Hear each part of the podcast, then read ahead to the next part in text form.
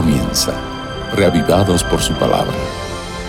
Presentado por el pastor Bruno Razo. Somos reavivados por la palabra de Dios que vive y permanece para siempre. Damos gracias a Dios por la oportunidad de tener este encuentro diario para percibir en su palabra un mensaje especial para nuestra vida. En esta oportunidad nos dedicamos al capítulo 2 de Eclesiastés, pero antes pedimos la bendición de Dios. Padre nuestro que estás en los cielos, al meditar en tu palabra, pedimos que nos bendigas a fin de entender tu mensaje y aplicarlo a nuestra vida. Nada merecemos, pero te pedimos y agradecemos todo en el nombre de Jesús. Amén. El libro de Eclesiastés fue escrito por el sabio Salomón, después ya en la etapa madura de la vida, como quien hace un resumen de su existencia, tratando de compartir para la posteridad y especialmente siendo inspirado por Dios, mensajes de advertencia, de instrucción, de orientación. El capítulo 2 de este libro nos refiere al hecho de que el placer, por el solo hecho de placer, ¿tiene algún sentido? Entonces dice el primer versículo, vamos pues, haré la prueba con los placeres y me daré la gran vida. Pero aún esto resultó un absurdo, aún esto resultó vanidad. A la risa la considero una locura en cuanto a los placeres. ¿Para qué sirven? Quise luego hacer la prueba de entregarme al vino, si bien mi mente estaba bajo el control de la sabiduría y de aferrarme a la necedad, hasta ver qué de bueno le encuentra al hombre a lo que hace bajo el cielo durante los contados días de su vida. Sí, bueno, eh, placer por el placer en sí mismo. Me dediqué al vino, a la buena vida, entre comillas, ¿no? que al final no tiene nada de buena. El versículo 4 dice, realicé grandes obras Construí casas, planté viñedos, cultivé huertos, jardines, planté toda clase de árboles frutales. También construí aljibes para irrigar los muchos árboles. Me hice de esclavos, de esclavas, tuve criados, ganado vacuno y lanar que todos los que me precedieron en Jerusalén. O sea, tenía todas las riquezas que quería. Amontoné oro y plata, tesoros que fueron de reyes y provincias me hice de cantores, de cantoras, disfruté de los deleites de los hombres, formé mi propio harén. Versículo 9. Me engrandecí en gran manera, más, más que todos los que me precedieron en Jerusalén. Además la sabiduría permanecía conmigo. No le negué a mis ojos ningún deseo, ni a mi corazón privé de placer alguno Consideré luego todas mis obras y el trabajo que había costado realizarlas y vi que todo era un absurdo, era un correr tras el viento y que ningún provecho se saca en esta vida. Salomón va haciendo un resumen, un repaso de su vida y dice, corrí detrás de todo, ¿no? de los placeres, de la llamada buena vida, junté todo lo que quería, oro, plata, bienes, ganado, jardines. Me engrandecí, me enriquecí, tuve siervos, tuve esclavas, tuve un harén. No le negué a mis ojos ningún deseo ni a mi corazón privé de placer alguno y sin embargo se dio cuenta que con todo eso no alcanzaba nada. Desde versículo 12 en adelante, Salomón dice, lo que a mí me pasó le, puede pasar a otros. En realidad, todos nos dirigimos a la muerte. Se considera entonces la sabiduría, la necedad y la insensatez. Consideró la ignorancia, la imprudencia, la terquedad con la que él se movió. ¿Qué más puede hacer el sucesor del rey aparte de lo que he hecho? Versículo Continúa el 14, dice, el sabio tiene los ojos bien puestos, pero el necio anda a oscuras. Y también me di cuenta de que un mismo final les espera a todos. Entonces me dije, si al final voy a terminar igual que el necio. ¿De qué me sirve ser sabio?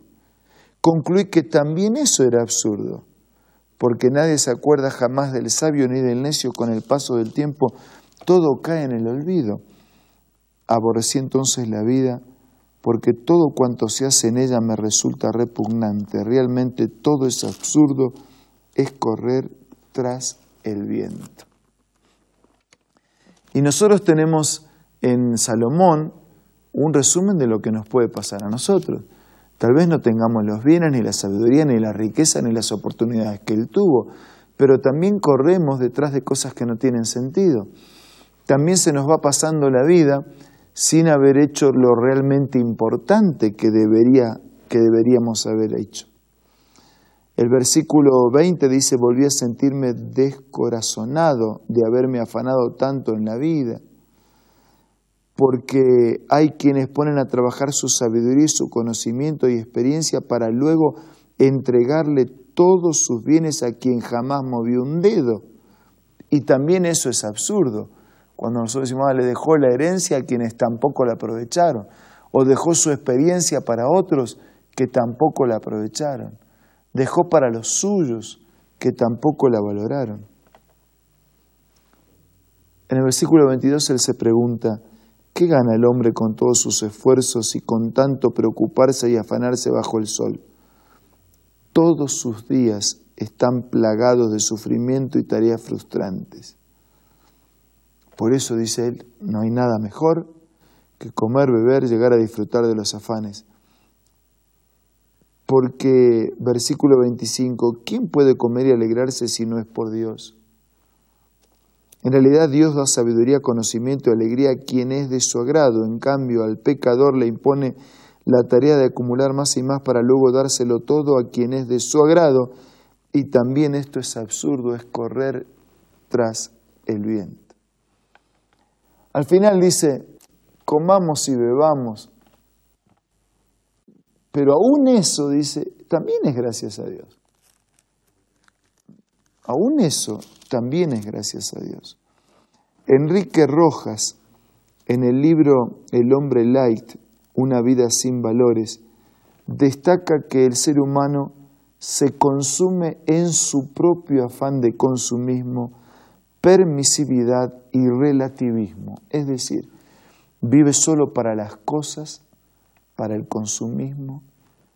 Para él todo es relativo, todo está bien, nada está mal. Y para Él todo es permisivo, hay que hacer lo que se te da la gana para hacer. Esta actitud y esta disposición de vida nos, granjea una serie de dificultades. Em, sí, tenemos que correr. La vida es una carrera. El mismo apóstol Pablo lo dice. Pero correr a dónde? ¿Correr a quién? correr hasta cuándo. A veces entramos en una rueda donde todo es un trajín, va siendo un círculo, y, y, nunca somos felices porque siempre nos falta algo más para ser feliz. Y hay personas que viven así tratando de amontonar y amontonar, y una vez que lo alcanzaron tampoco les hace feliz y ahí tienen otro desafío. Y Salomón dice, bueno, la vida no es eso, quien solo vive para eso, no tiene sentido es absurdo, es vanidad, es ridículo. Pero por otro lado hay personas también que a lo mejor no corren tanto por las cosas y priorizan las personas y desarrollan una vida diferente. Tienen fuerza, tienen alegría, se, se realizan, alcanzan metas. Yo no quiero desestimar el valor de las cosas materiales, las necesitamos se necesita el dinero también para comprar pan, para comprar remedios, para mantener la casa, para cuidar la casa. No, no vamos a subestimar el buen uso de las cosas materiales. Pero lo que Salomón está queriendo decir es que cuando priorizamos lo material, cuando solamente vivimos por las cosas, las cosas no nos resuelven todo. Tal vez la palabra más difícil sea equilibrio. Y eso es lo que necesitamos pedirle a Dios. El Evangelio nos diría, busquen primero el reino de Dios. No dice que no busquemos las otras cosas, busquemos, pero en su justa dimensión, pero busquen primero el reino de Dios. Y la comida, el vestido y las demás cosas, Él la va a dar como añadidura. Que en este día podamos buscar primero el reino de Dios y su justicia. Y que en estos momentos de oración sea esto lo que le digamos a Dios.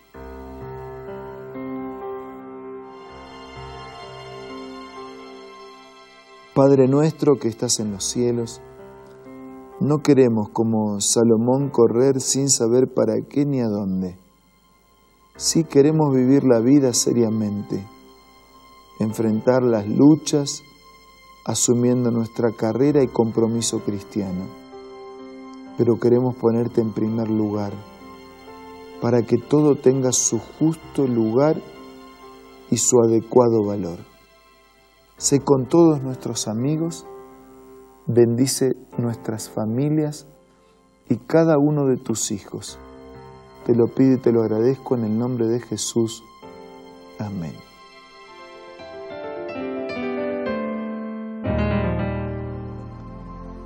Muchas gracias por su compañía en este día. Nos reencontramos mañana para seguir siendo reavivados por su palabra. Esto fue Reavivados por su palabra, presentado por el pastor Bruno Razo.